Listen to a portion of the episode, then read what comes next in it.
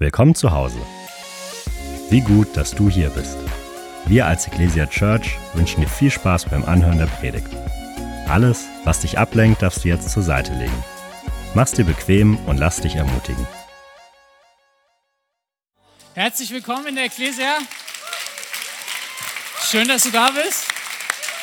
Volle Hütte an dem Wahlsonntag. Ich grüße auch alle, die online dabei sind oder in Erlangen oder Ansbach. Wir sind eine Kirche an mehreren Standorten und ich würde sagen, wir geben der ganzen Familie nochmal einen fetten Applaus.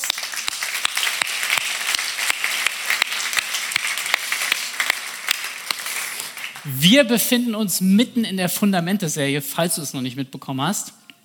Und ich habe mir, als ich heute über den Teil, über den ich predigen werde, so nachgedacht habe, ist mir eine Situation eingefallen. Und zwar, ich habe ja äh, als Grundschullehrer Theologie studiert, staatlich. Und da fiel in den Vorlesungen ganz häufig der Begriff immer diese Fundamentalisten. Ja, das war immer was richtig Negatives. Ich weiß nicht, ob du das auch schon mal in den Medien gehört hast. Wenn von Christen gesprochen wird, die wirklich was glauben, dann heißt es oft, das sind so Fundamentalisten. Die nehmen das alles immer zu ernst. Und ich dachte mir so, eigentlich ist das was richtig Positives. Weil wenn ein anderer zu dir sagt, du bist ein Fundamentalist, bedeutet das, dass er anerkennt, dass du dein Leben auf ein Fundament gebaut hast. Und deswegen habe ich gedacht, diese Serie ist so stark und ich freue mich so auf den Teil heute. Und ein kleiner Rückblick, den will ich euch noch geben. Und ich dachte, ich mache das mal mit so Grafiken, damit man sich das besser merken kann. Und zwar in den ersten beiden Teilen haben wir über Buße und Glaube gesprochen. Und Buße und Glaube, das sind gottesbezogene Dinge. Also das ist der Beginn der Reise mit Jesus. Das ist zwischen dir und Gott und deswegen habe ich hier so ein Bild, ähm, was nach oben geht. Und die zweiten, die zweiten Fundamente, also die zweite, ähm, also dritte und vierte, der zweite Teil, das ging um Taufen und Handauflegung. Und das sind Sachen, die zwischen einem Gläubigen und seiner Gemeinde und anderen Glaubensgeschwistern passiert. Und das ergibt ein Kreuz. Das kann man sich richtig gut merken. Und heute starten wir in die letzten beiden. Das ist die Totenauferstehung und das ewige Gericht. Und das symbolisiert die Ewigkeit. Das heißt, ich weiß nicht, ihr kennt das vielleicht mal so, dass man Sachen vergisst. Ich finde, das kann man sich richtig gut merken. Buße, Glaube, Taufen, Handauflegung, Auferstehung der Toten und ewiges Leben. Genau, da dachte ich, gebe ich euch kurz diesen Überblick und heute starten wir mit der Totenauferstehung. Und es ist das absolute Fundament unseres Glaubens. Christlicher Glaube ist Auferstehungsglaube. Ich habe mal ein Zitat äh, mitgebracht von einem Theologen, der heißt R.C. Sproul. Der hat gesagt, die Behauptung der Auferstehung ist für das Christentum entscheidend. Wenn Christus von Gott von den Toten auferweckt wurde, besitzt er eine Legitimation und eine Beglaubigung, die kein anderer Religionsführer aufweisen kann. Buddha ist tot, Mohammed ist tot, Moses ist tot, Konfuzius ist tot. Dem Christentum zufolge aber lebt Christus. So, und das ist unser Fundament. Und wir leben in einer Gesellschaft, ja, aus dem Herrn. Wir leben in einer Gesellschaft, und das ist nicht nur so ein Zeichen unserer Gesellschaft, sondern das gab es auch zu Jesus Zeiten schon, dass es Menschen gibt, die die Auferstehung leugnen. Damals, ich weiß nicht, ob die dir bekannt sind, die Gruppen, das ist eine jüdische Gruppe, das waren die Sadduzäer, die haben gelacht, als Apostel von der Auferstehung erzählt haben. Die haben die wirklich ausgelacht, weil für die gab es das nicht. Sie glaubten zwar an die ersten fünf Bücher Mose, aber Auferstehung, no way. Die Griechen haben nicht dran geglaubt, die Römer auch nicht. Für die war immer der Körper was Schlimmes. Und heutzutage gibt es seit der Aufklärung sogar ganz viele Christen, die das mit der Auferstehung gar nicht mehr so ernst nehmen. Ja, es gibt ganz viele, die sagen, ja, mit Wundern, da fängt es schon an. Das ist ja nicht nachweisbar, das kann man auch nicht wiederholen. So eine Auferstehung der Toten spricht gegen Evolution. Also kommt das eher in so einen mythischen und so eine, ja, wie kann man schon sagen, märchenhafte Schiene rein.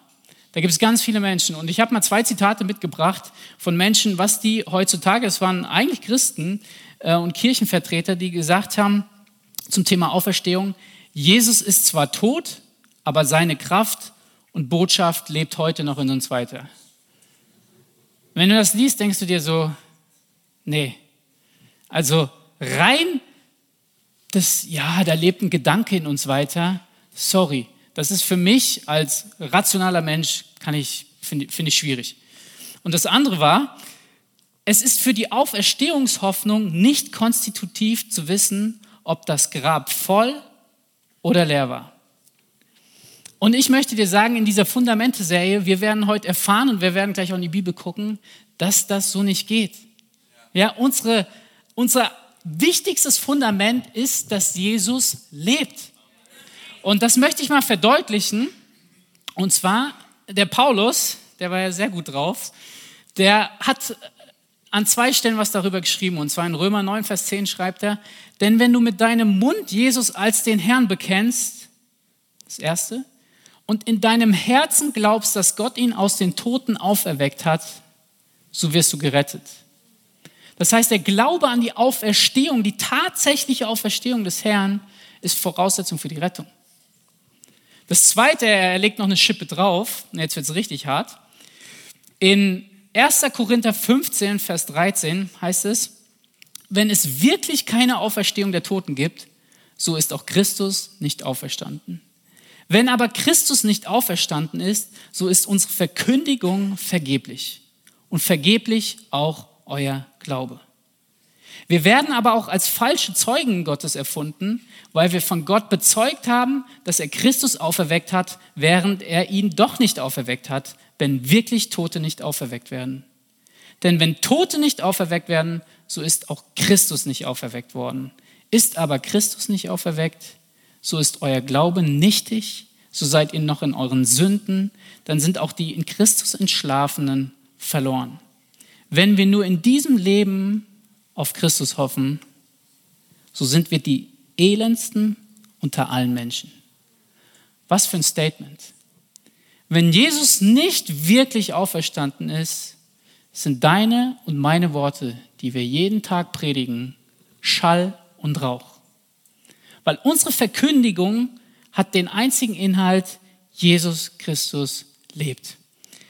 Und was passiert noch? Unser Glaube ist sinnlos. Ich meine, wir hatten, Tobi hat eine richtig starke Predigt zum Thema Glauben gehalten und dass das ganz viel mit Vertrauen zu tun hat. Und jetzt eine Frage, wie kann ich einem toten Menschen vertrauen? Das funktioniert nicht. Das, hat, das ist für mich gegenstandslos. Wenn Jesus nicht auferstanden ist, dann steht hier, sind wir falsche Zeugen. Das heißt, wir sind Lügner. Und Jesus, muss man dann auch ehrlicherweise sagen, ein falscher Prophet und der größte Lügner, weil er vor seinem Tod sogar gesagt hat, dass er in drei Tagen auferstehen wird. Also da ist ein riesen Rattenschwanz dran. Und dann als letztes oder vorletztes, wir sind immer noch Sünder, denn ein Toter kann keine Sünden vergeben. Das ist ja eigentlich Beweis dafür, wenn du tot bist, dass der Tod gesiegt hat. Und wir sind die erbärmlichsten Menschen. Warum? Weil alles, was wir in Kauf nehmen, und wir leben jetzt in einem Land, wo wir vielleicht, wo es uns noch gut geht, aber es gibt Länder, da kostet das Christsein dein ganzes Leben. Und Paulus hat das erfahren und er sagt, wenn das so ist, dann war alles umsonst. Dann ist es besser, sagt er später, dass du den Tag nimmst, gut isst, trinkst und dich freust, bis du stirbst, weil dann ist alles Ende. Das heißt, die Auferstehung, ich möchte das hier mal zeigen, wer von euch spielt gerne Jenga oder hat früher als Kind gerne Jenga gespielt? Ja, ich habe das auch gefeiert. Da kann man ja so Sachen wegnehmen. Ja, der Turm hält immer noch. Und jetzt stellt euch mal vor, dass es so unser Glaube, unser Leben verankert in dem Herrn. Und da gibt es unterschiedliche Auslegungen bei manchen Dingen. Das ist völlig okay. Gibt es Unterschiede. Kannst mal den Stein tauschen oder so. Aber was passiert, wenn du die Auferstehung Jesu wegnimmst. Dann ist dein Glaube umsonst. Und das sagt Paulus und deswegen will ich euch heute ermutigen, wir wollen über dieses wichtige Fundament reden und was es wirklich bedeutet, dass Jesus auferstanden ist. Und ich will fragen, seid ihr dafür bereit? Sehr gut. Weil wenn wir an Auferstehung glauben, dann müssen wir zuerst glauben, dass Jesus auferstanden ist. Und unser Zielkapitel heute ist 1. Korinther 15. Für alle, die gerne danach noch nochmal studieren und so weiter, streicht euch dieses Kapitel an. Da geht es nur um Auferstehung, über 50 Verse.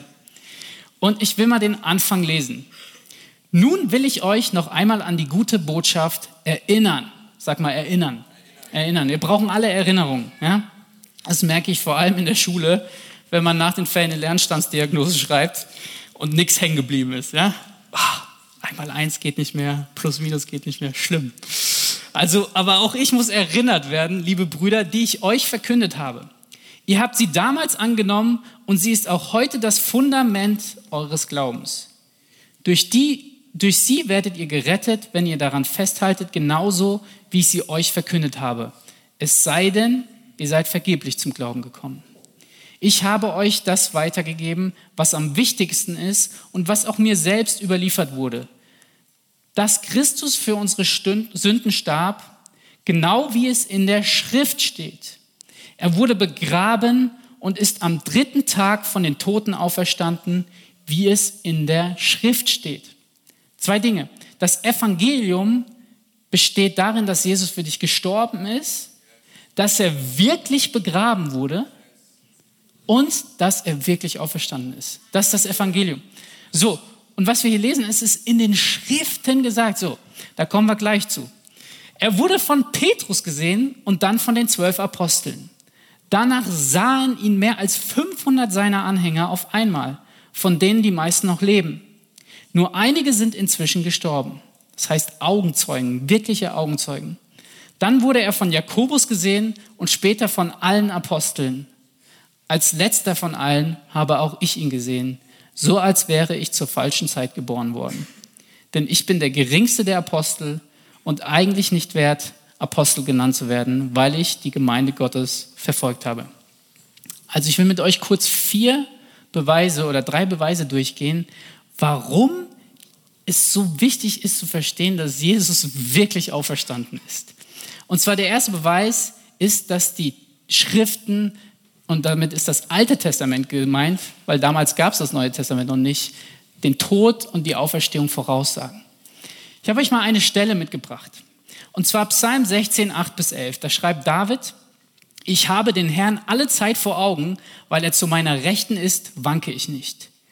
Darum freut sich mein Herz und meine Seele frohlockt, auch mein Fleisch wird sicher ruhen, denn du wirst meine Seele nicht dem Totenreich preisgeben und wirst nicht zulassen, dass dein Getreuer die Verwesung sieht. Du wirst mir den Weg des Lebens zeigen, vor deinem Angesicht sind Freuden in Fülle, liebliches Wesen zu deiner Rechten ewiglich. So, das ist ein Psalm, den hat David geschrieben. Jetzt könnte man sich fragen, okay, also muss ich den doch auf David beziehen? Was hat das jetzt mit Jesus zu tun?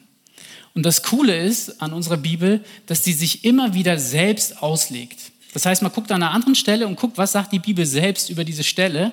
Und deswegen springen wir jetzt in die Apostelgeschichte, 2 Vers 29 bis 31, da heißt es, Ihr Männer und Brüder, es sei mir erlaubt, freimütig zu euch zu reden von dem Stammvater David.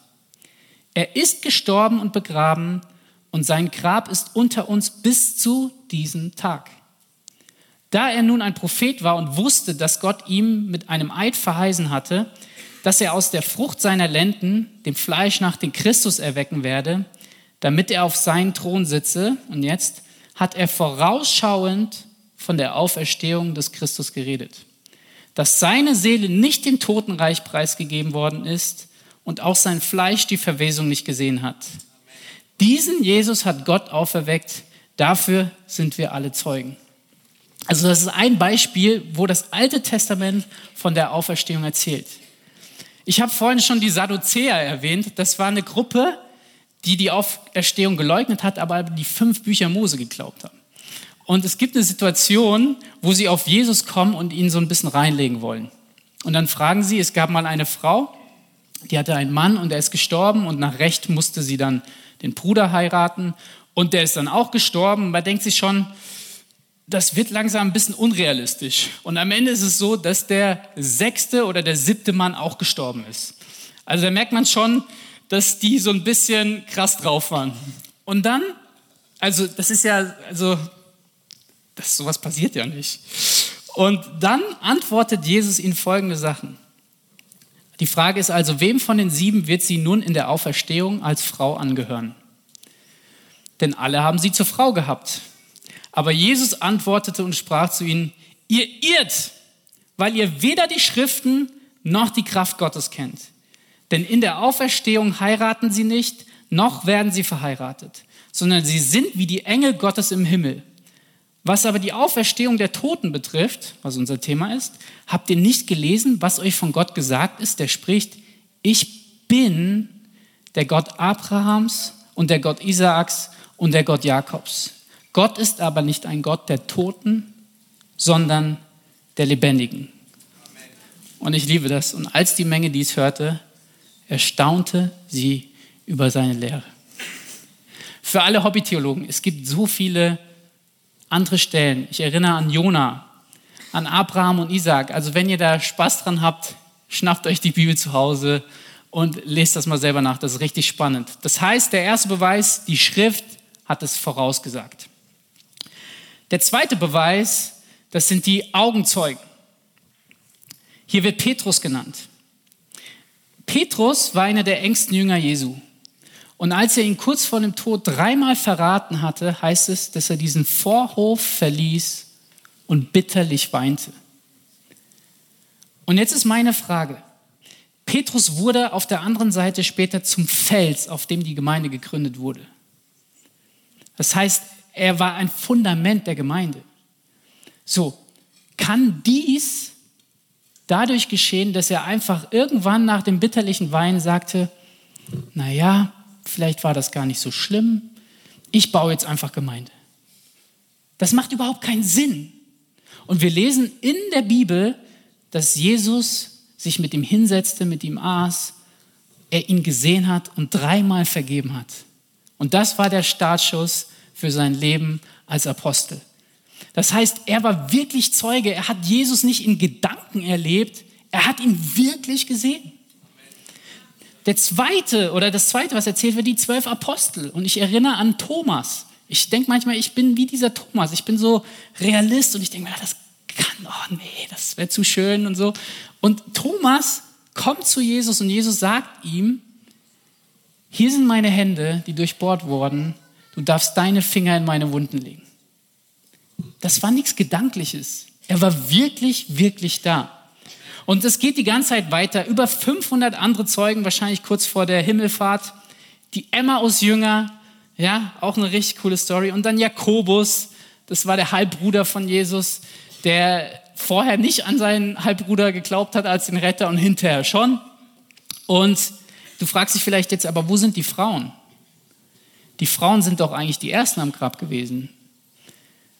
Und du musst wissen, damals hat eine, hat eine Frau vor, vor dem Gericht nicht als Zeuge gezählt. Also sie hatte keine Aussagekraft. Zum Glück ist das heute nicht mehr so. Aber die Jünger selbst haben das, das, was die Frauen erzählt haben, als blödes Geschwätz abgestempelt. Das kannst du wirklich nachlesen. Und dass sie das hier rauslassen, zeigt eigentlich, dass, dass es ihm so wichtig ist zu sagen, er ist wirklich auferstanden. Und der letzte Beweis, ist Paulus selbst. Paulus war selbst Jude und er hat Menschen verfolgt und umgebracht. Denke an die Steinigung von Stephanus, wo er dabei stand. Und er hat sie umgebracht, weil sie genau das gesagt haben, Jesus lebt. Für ihn war das undenkbar. Und dann passiert es, dass er auf dem Weg nach Damaskus ein Licht sieht, so stark, dass er zu Boden fliegt und dass er fragt, wer ist, wer bist du Herr? Und Jesus ihm antwortet, ich bin Jesus, dem du gerade begegnest.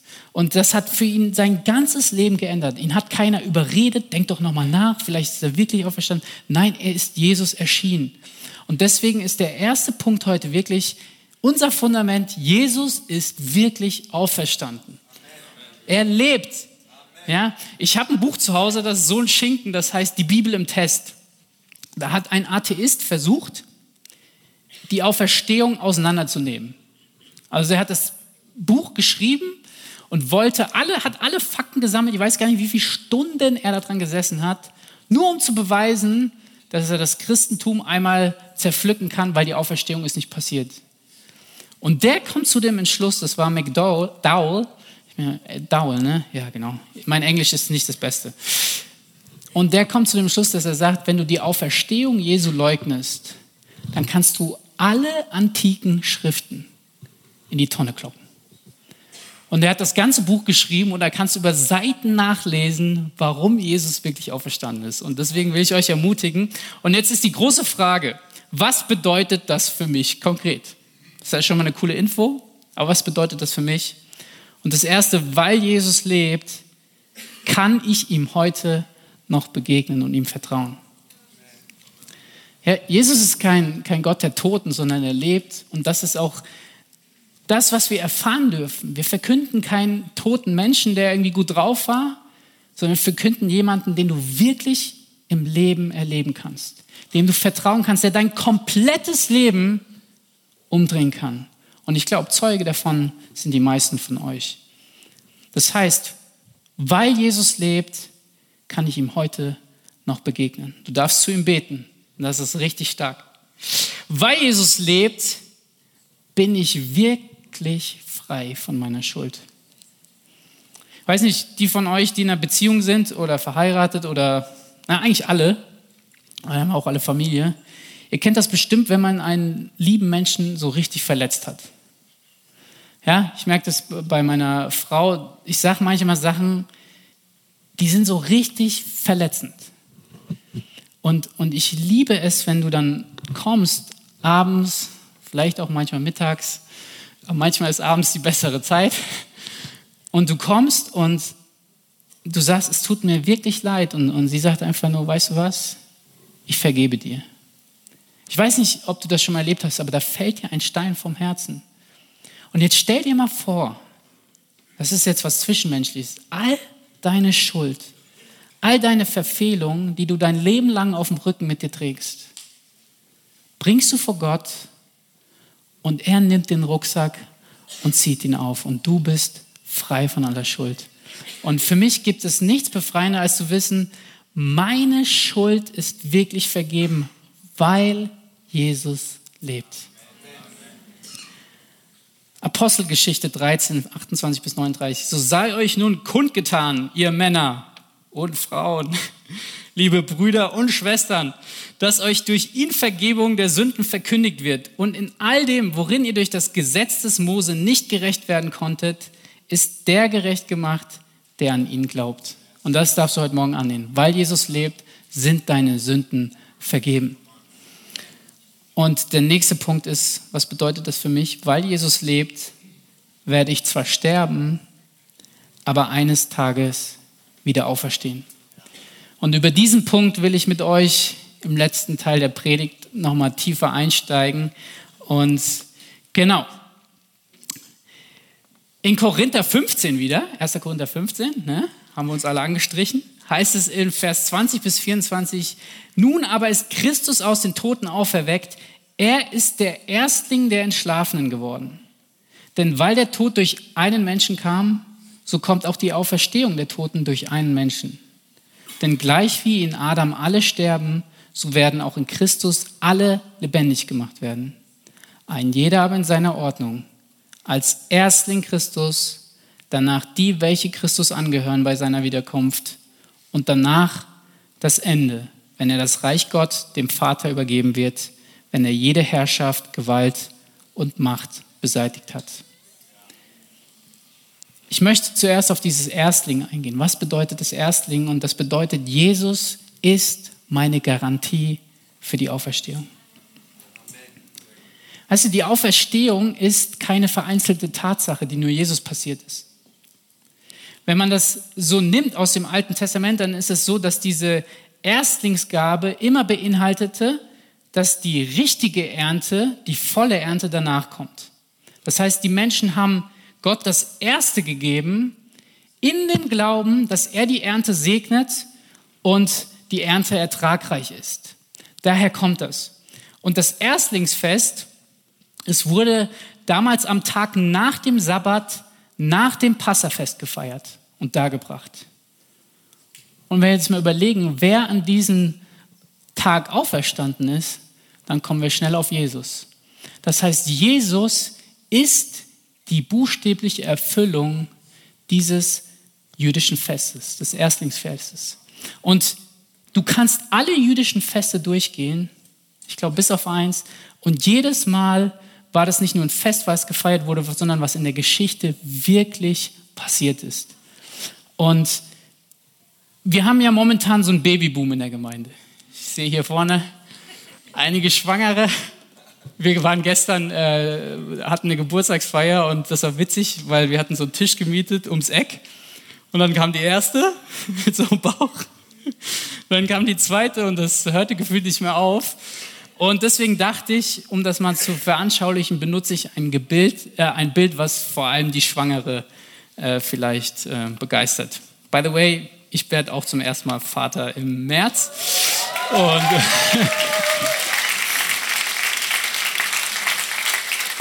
freue mich drauf. Das heißt, ich habe es selber noch nicht erlebt, aber man hat ja schon über Schwangerschaft mit, äh, mitbekommen. So.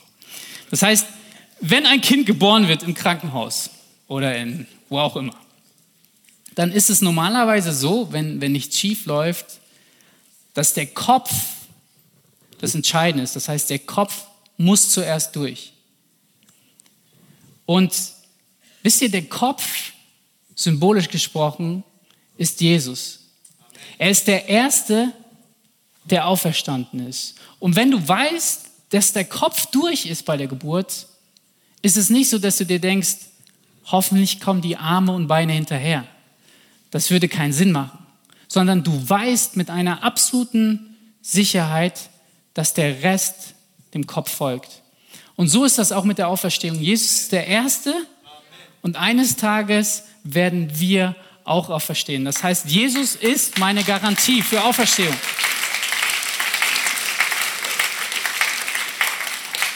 So, das zweite ist ein neuer Körper.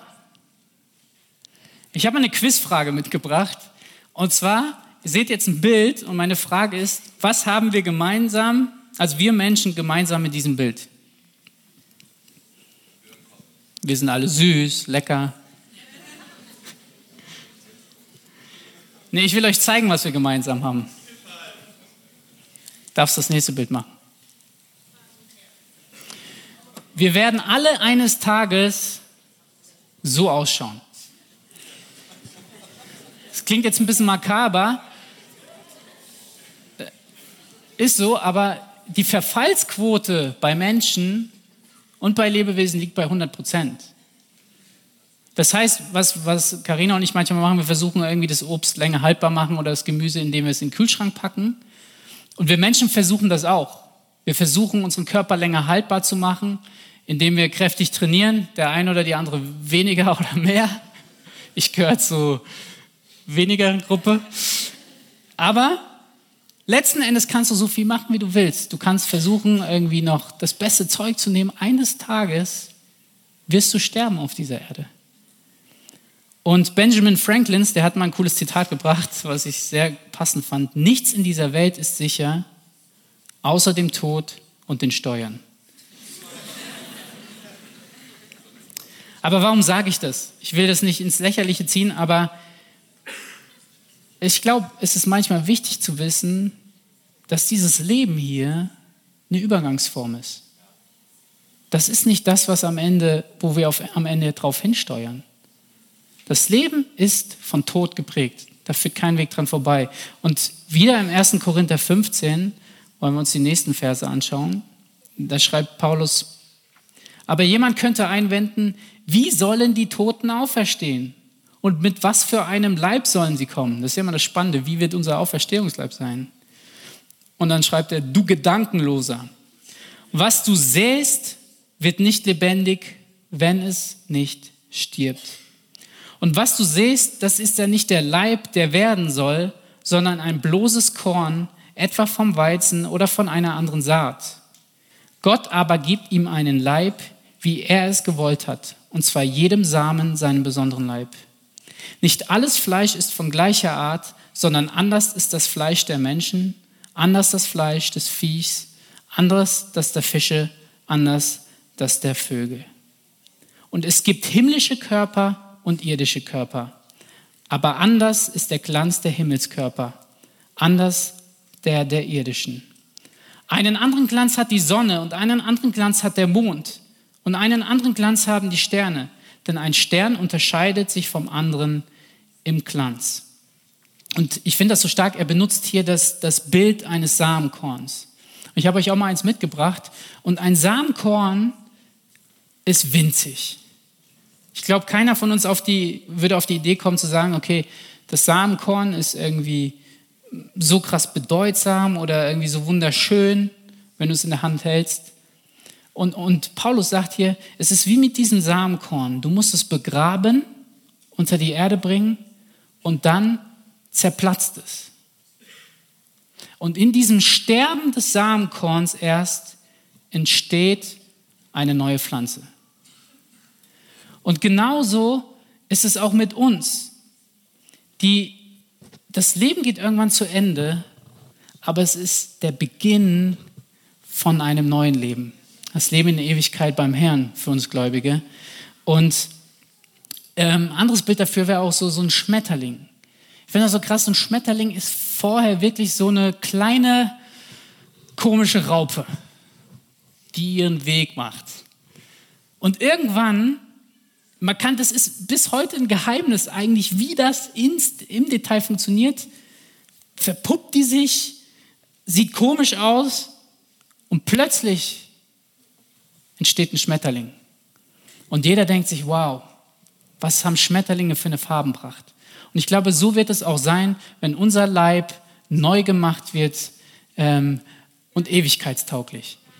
Und deswegen, wir werden einen neuen Körper bekommen und ich komme auf die Zielgerade. Wie wird der Körper sein? Das fragen sich ja viele. Und ich möchte hier keine Theologie irgendwie machen, aber es gibt ein paar Punkte, die Paulus sagt. Und zwar das erste ist, wir lesen weiter, es wird gesät in Verweslichkeit und auferweckt in Unverweslichkeit. Es wird gesät in Unehre und wird aufgeweckt in Herrlichkeit. Es wird gesät in Schwachheit und wird aufgeweckt in Kraft. Es wird gesät ein natürlicher Leib und es wird auferweckt ein geistlicher Leib. Und in Vers 49 heißt es, und wie wir das Bild des Irdischen getragen haben, so werden wir auch das Bild des Himmlischen tragen. Möchte noch kurz darauf eingehen, von Verweslichkeit zu Unverweslichkeit. Ich bin jetzt 31 und, und ich stelle mir das dann immer so vor, wie das sein wird, weil ich kann es mir nicht vorstellen, weil ich gefühlt bei jeder Kleinigkeit, die sportlich anfangen, immer irgendein Problem habe. Vielleicht kennst du das, ich, ich, ich habe angefangen joggen zu gehen und dann nach zwei Wochen hieß es ja Knie schwierig und hier Fersen, wie nennt man das, Fersensporen fast. Dann habe ich Joggen aufgehört. Dann habe ich gesagt, okay, ich mache zu Hause ein bisschen Workout, Liegestützen, bisschen Squats, einmal runtergegangen. Okay, für die nächste Woche wieder kein Sport. Und das sind jetzt vielleicht banale Sachen, aber Menschen erleben in diesem Leben Leid. Ich kenne das aus eigener Familie. Es gibt Krankheiten, wo du dir denkst, wie, wie kann das passieren? Und du stehst davor und denkst dir, was soll das Ganze? Und, und Paulus ermutigt uns, hey, dieser Leib, er lebt Krankheiten, weil er nicht vollkommen ist. Aber er wird eines Tages zur Unverweslichkeit. Und da freue ich mich drauf. Es gibt eines Tages keinen Schmerz mehr. Und es gibt auch keinen Tod mehr. Von, der zweite, von Unehre zu Herrlichkeit. Es gibt ja unter der jungen Generation äh, so dieses Wort, voll die Ehrenbrüder und Ehrenschwestern. Und es wird quasi auf gut Deutsch nur noch Ehrenmänner und Ehrenfrauen geben. Und auch diese Beschämung über Sünde und dieser innere Kampf, den ich auch so oft habe, mit, dass ich, dass ich manchmal auch wirklich Gott enttäusche und anders abbiege, der wird aufhören, weil wir für immer bei ihm sind. Das heißt, von Unehre zur Herrlichkeit, von Schwachheit zu Kraft. Und zwar in dieser Welt erleben wir Anfechtung und Versuchung. Und diese Versuchungen und Anfechtungen werden eines Tages in aller Ewigkeit weg sein, weil wir immer beim Herrn sind. Und das letzte von natürlich zu himmlisch. Ich finde es interessant, ähm, wir sind limitiert an Zeit. Das heißt, wenn du deinen Zug verpasst, hast du ein Problem, von A nach B zu kommen. Kommst zu spät. Und wenn wir Jesus sehen, wie er seinen Jüngern begegnet ist und dass er durch Wände gehen konnte und so weiter, das lässt darauf schließen, dass der Faktor Zeit in der Ewigkeit nicht mehr so existiert, wie wir ihn kennen. Und das bedeutet auch, dass sämtlich unser Körper an sämtliche räumlichen und zeitlichen Gegebenheiten wahrscheinlich nicht mehr gebunden wird. Das kann man nicht so eins zu eins sagen, aber wenn das so ist, freue ich mich, weil das richtig filmreif ist. Und ich möchte enden mit der Frage, schön und gut, wenn wir das jetzt alles wissen und lesen, aber was bedeutet das für mich konkret heute an diesem Tag? Und das Erste ist, wenn ich sterbe und durch Jesus auferstehen werde, habe ich eine unaufhörliche Hoffnung in einer hoffnungslosen Welt. Wir haben es gestern erst wieder mitbekommen und das braucht gar nicht gestern. Du kannst es überall also in der ganzen Welt sehen, dass diese Welt nicht bergaufwärts geht, sondern bergabwärts. Und es passiert so viel Schmerz, so viel Leid. Und, und ich bin so ein Typ, ich werde da manchmal melancholisch. Also auch als ich, als ich, ich habe einen Freund, der ist, der ist an einem Motorradunfall gestorben, recht früh und so weiter. Und ich merke immer, wenn ich darüber nachdenke, das macht mich so richtig, das zieht mich so richtig runter. Und versteht mich nicht falsch, ich darf traurig sein. Ich darf auch Frust rauslassen oder auch Gott sagen, so, ich verstehe das nicht. Aber der Tod hat nicht das letzte Wort. Und sterben bedeutet nicht länger, du zerfällst ins Nichts, sondern du verwandelt, wirst verwandelt in ein ewiges Leben. Und deswegen sollten wir die glücklichsten Menschen sein, auch wenn viel Leid passiert. Und ich finde, die Outbreak Band hat ein Lied, wo die das so richtig richtig gut verpackt haben. Und das möchte ich euch kurz einen Textauszug vorlesen. Die Ewigkeit ist mein Zuhause. Du hast sie mir ins Herz gelegt. Und auch wenn ich sterben werde, weiß ich, dass meine Seele ewig lebt. Und diese Hoffnung werde ich tragen bis ich dir gegenüberstehe. Und das ist so wahr, ihr Lieben. Und, und Paulus ist so krass. Paulus hat alles erlebt. Wenn, du, wenn er, glaube ich, so eine Biografie geschrieben hätte, die, die wäre der Bestseller. Und er hat in einer Zeit, wo, wo es ihm nicht gut ging, wo er, wo er auch gefangen war, Folgendes geschrieben in Philippa 1, 21 bis 24.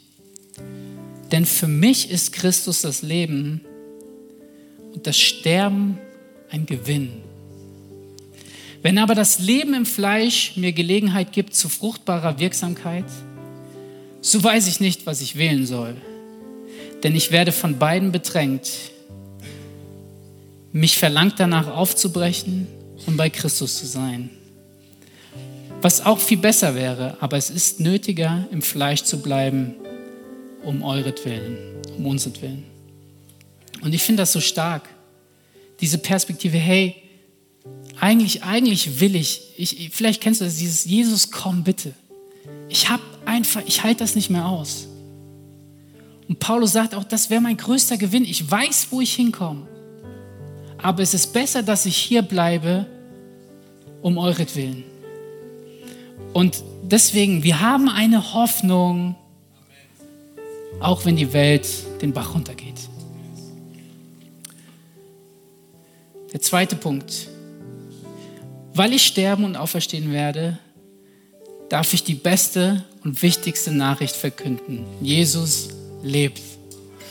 Und ich glaube, das muss, und da packe ich mich an meine eigene Nase, ich muss mir das immer wieder sagen. Es gibt Tage, da gehe ich in die Arbeit und denke mir, bei allem, was passiert, auch politisch und von Themen in der Schule, ich habe keinen Bock mehr.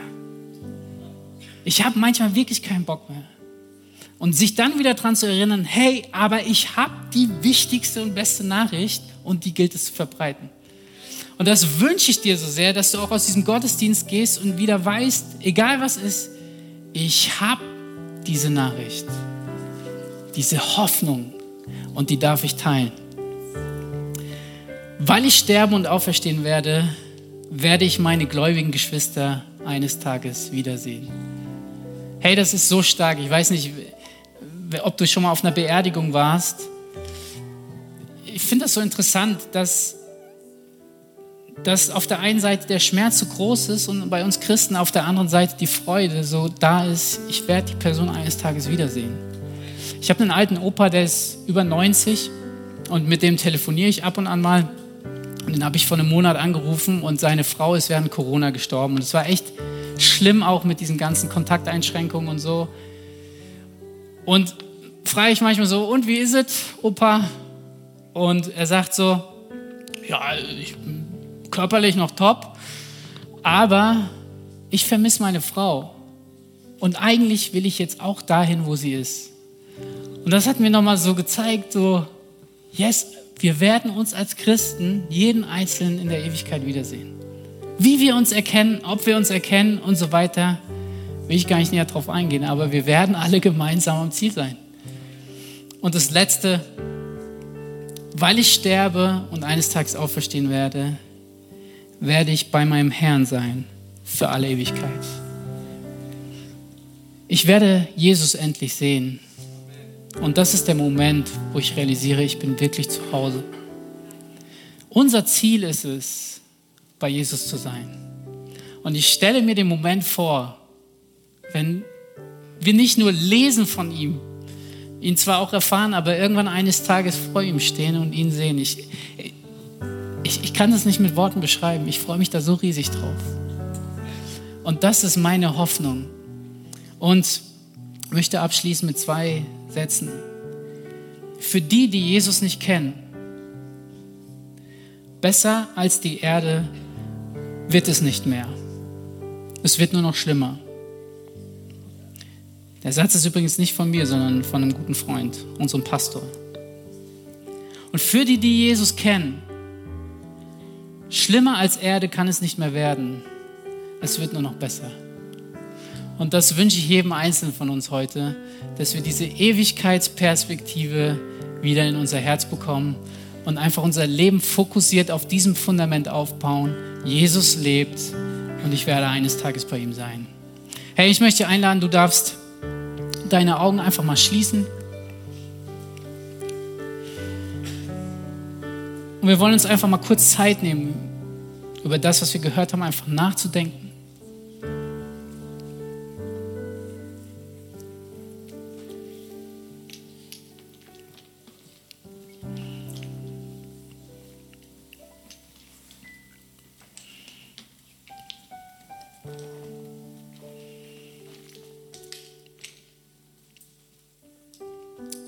Und wenn du hier bist und während jeder seine Augen geschlossen hat, möchte ich dich fragen, wenn du, wenn du Christ bist und du bist mit Jesus unterwegs und du sagst, hey, ich wurde heute irgendwie ein Stück weit auch überführt. Ich habe gemerkt, ich habe alle meine Kapazität, alles, was ich mache, auf diese eine Karte hier, dieses Leben gesetzt und merke, dass mir diese Ewigkeitsperspektive eigentlich komplett verloren gegangen ist dann möchte ich gleich für dich beten. Und wenn du das bist wirklich und du bist schon mit Jesus unterwegs, dann bitte ich dich, dass du einfach deine Hand als Zeichen hebst, während alle Augen geschlossen sind. Und ich möchte wirklich für dich beten, für eine neue Ewigkeitsperspektive. Wenn du das bist, darfst du sie einfach hochheben, damit ich dich sehe.